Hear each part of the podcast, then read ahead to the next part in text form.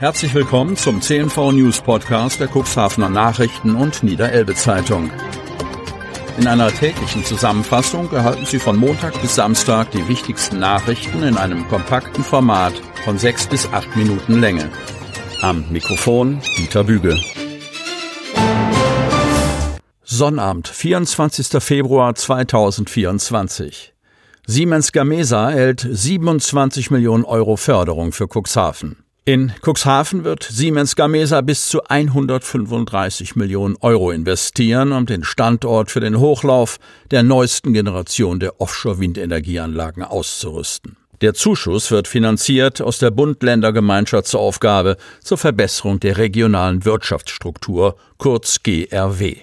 Wirtschaftsminister Olaf Lies mit der Übergabe des Förderbescheides beginnt hier am Standort Cuxhaven der Ausbau für die Offshore-Windenergieanlagen der Zukunft. Die Stärkung der Produktionskapazitäten dieser Schlüsseltechnologie ist nicht nur bedeutsam für die Energiewende in Deutschland und Europa, sondern ebenso ein Schlüssel, um dem Klimawandel durch die Nutzung von grüner Energie zu begegnen. So kann der grüne Strom zur klimaneutralen Produktion von Wasserstoff oder auch direkt für elektrifizierte Prozesse wie die Elektromobilität eingesetzt werden. Siemens Gamesa fertigt seit 2018 in der Fabrik in Cuxhaven Maschinenhäuser für Offshore-Windenergieanlagen, die anschließend direkt auf Transportschiffe verladen und an Projekte weltweit ausgeliefert werden. Die erste Offshore-Turbine aus dem Werk Cuxhaven hatte eine Leistung von 7 Megawatt. Mit dem aktuellen Modell hat sich die Leistung auf 14 Megawatt verdoppelt. Ein Maschinenhaus ist etwa so groß wie zwei Einfamilienhäuser und die Turbine ist in der Lage, saubere Energie für 19.000 Haushalte zu produzieren. Bei Siemens Gamesa in Cuxhaven sind mehr als 800 Menschen beschäftigt. Durch die Investitionen werden bis zu 200 Neueinstellungen folgen.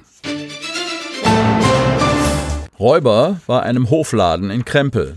Geestland. Am Donnerstagabend gegen 21.20 Uhr kam es zu einem räuberischen Diebstahl an einem Hofladen in der Ortsallee in Krempel.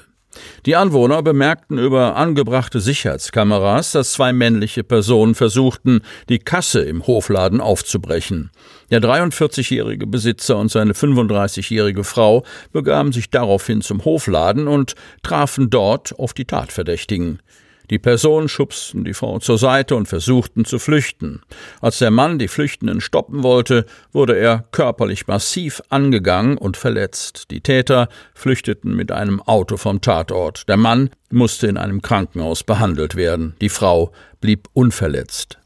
Bei der Auswertung des Videomaterials wurde festgestellt, dass der Tatort möglicherweise bereits am Vorabend ausbaldowert wurde. Hierdurch wurde ein Tatverdacht gegen einen 33-jährigen Bremerhavener begründet. Eine angeordnete Durchsuchung führte jedoch nicht zum Auffinden von Beweismitteln. Der Mann wurde nach Abschluss der polizeilichen Maßnahmen entlassen. Die Ermittlungen dauern an. Zeugen, denen die verdächtigen Personen oder Autos in Krempel oder der Umgebung aufgefallen sind, sollten sich bei der Polizei Geestland unter Telefon 04743 9280, ich wiederhole 04743 9280 melden. Vizeadmiral Frank Lenski mahnt den Umbau der Streitkräfte. Wingst. Der Bericht bedingt abwehrbereit im Spiegel sorgte vor über 60 Jahren für einen Skandal, der das Land erschütterte. Die Analyse des Zustands der Bundeswehr löste die Spiegel-Affäre aus und brachte Herausgeber Rudolf Augstein für einige Zeit hinter Gitter. Heutzutage gilt genau diese Zustandsbeschreibung der deutschen Streitkräfte als allgemeiner Konsens. Hochrangige Vertreter der Bundeswehr mahnen bei jeder Gelegenheit den zügigen Ausbau der Fähigkeiten der Streitkräfte an.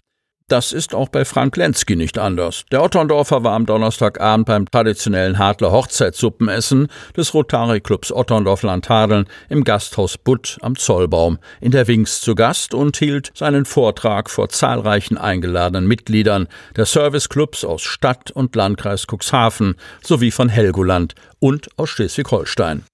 Die von Bundeskanzler Olaf Scholz vor zwei Jahren nach dem russischen Überfall auf die Ukraine apostrophierte Zeitenwende bedeute eine dramatische Zäsur in der bis dahin gültigen Sicherheits- und Friedenspolitik. Solensky, der im Rostocker Marinekommando als Stellvertreter des Inspekteurs der Marine und Befehlshaber der Flotte und Unterstützungskräfte fungiert.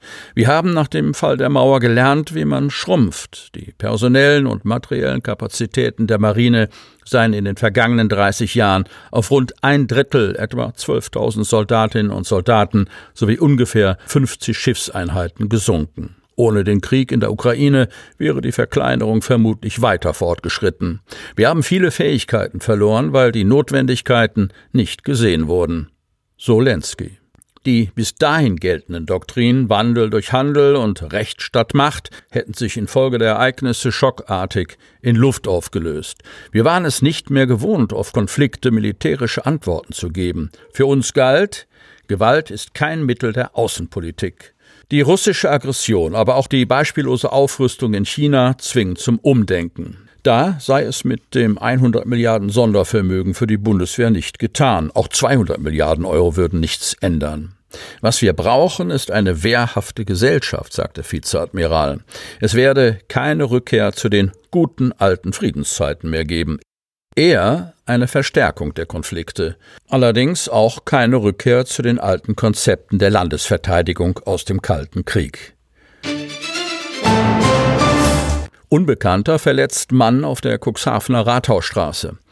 Am Mittwoch kam es gegen 18.45 Uhr in der Rathausstraße zu einer gefährlichen Körperverletzung. Welches Tatwerkzeug hier eine Rolle gespielt hat, wollte die Polizei aus ermittlungstaktischen Gründen nicht sagen. Ein 26-jähriger Cuxhavener wurde hierbei, als er die Wohnanschrift seiner Lebensgefährtin betreten wollte, von einem bislang unbekannten Mann attackiert und verletzt, teilt die Polizei mit. Er musste im Anschluss in einem Krankenhaus behandelt werden. Der tatverdächtige Mann flüchtete in unbekannte Richtung. Nach Angaben des Opfers hätten sich in unmittelbarer Nähe zwei Frauen, eine jüngere mit Kinderwagen und eine ältere Frau befunden. Sie hörten den Podcast der CNV Medien. Redaktionsleitung Ulrich Rode. Produktion Win Marketing, Agentur für Podcast-Produktionen.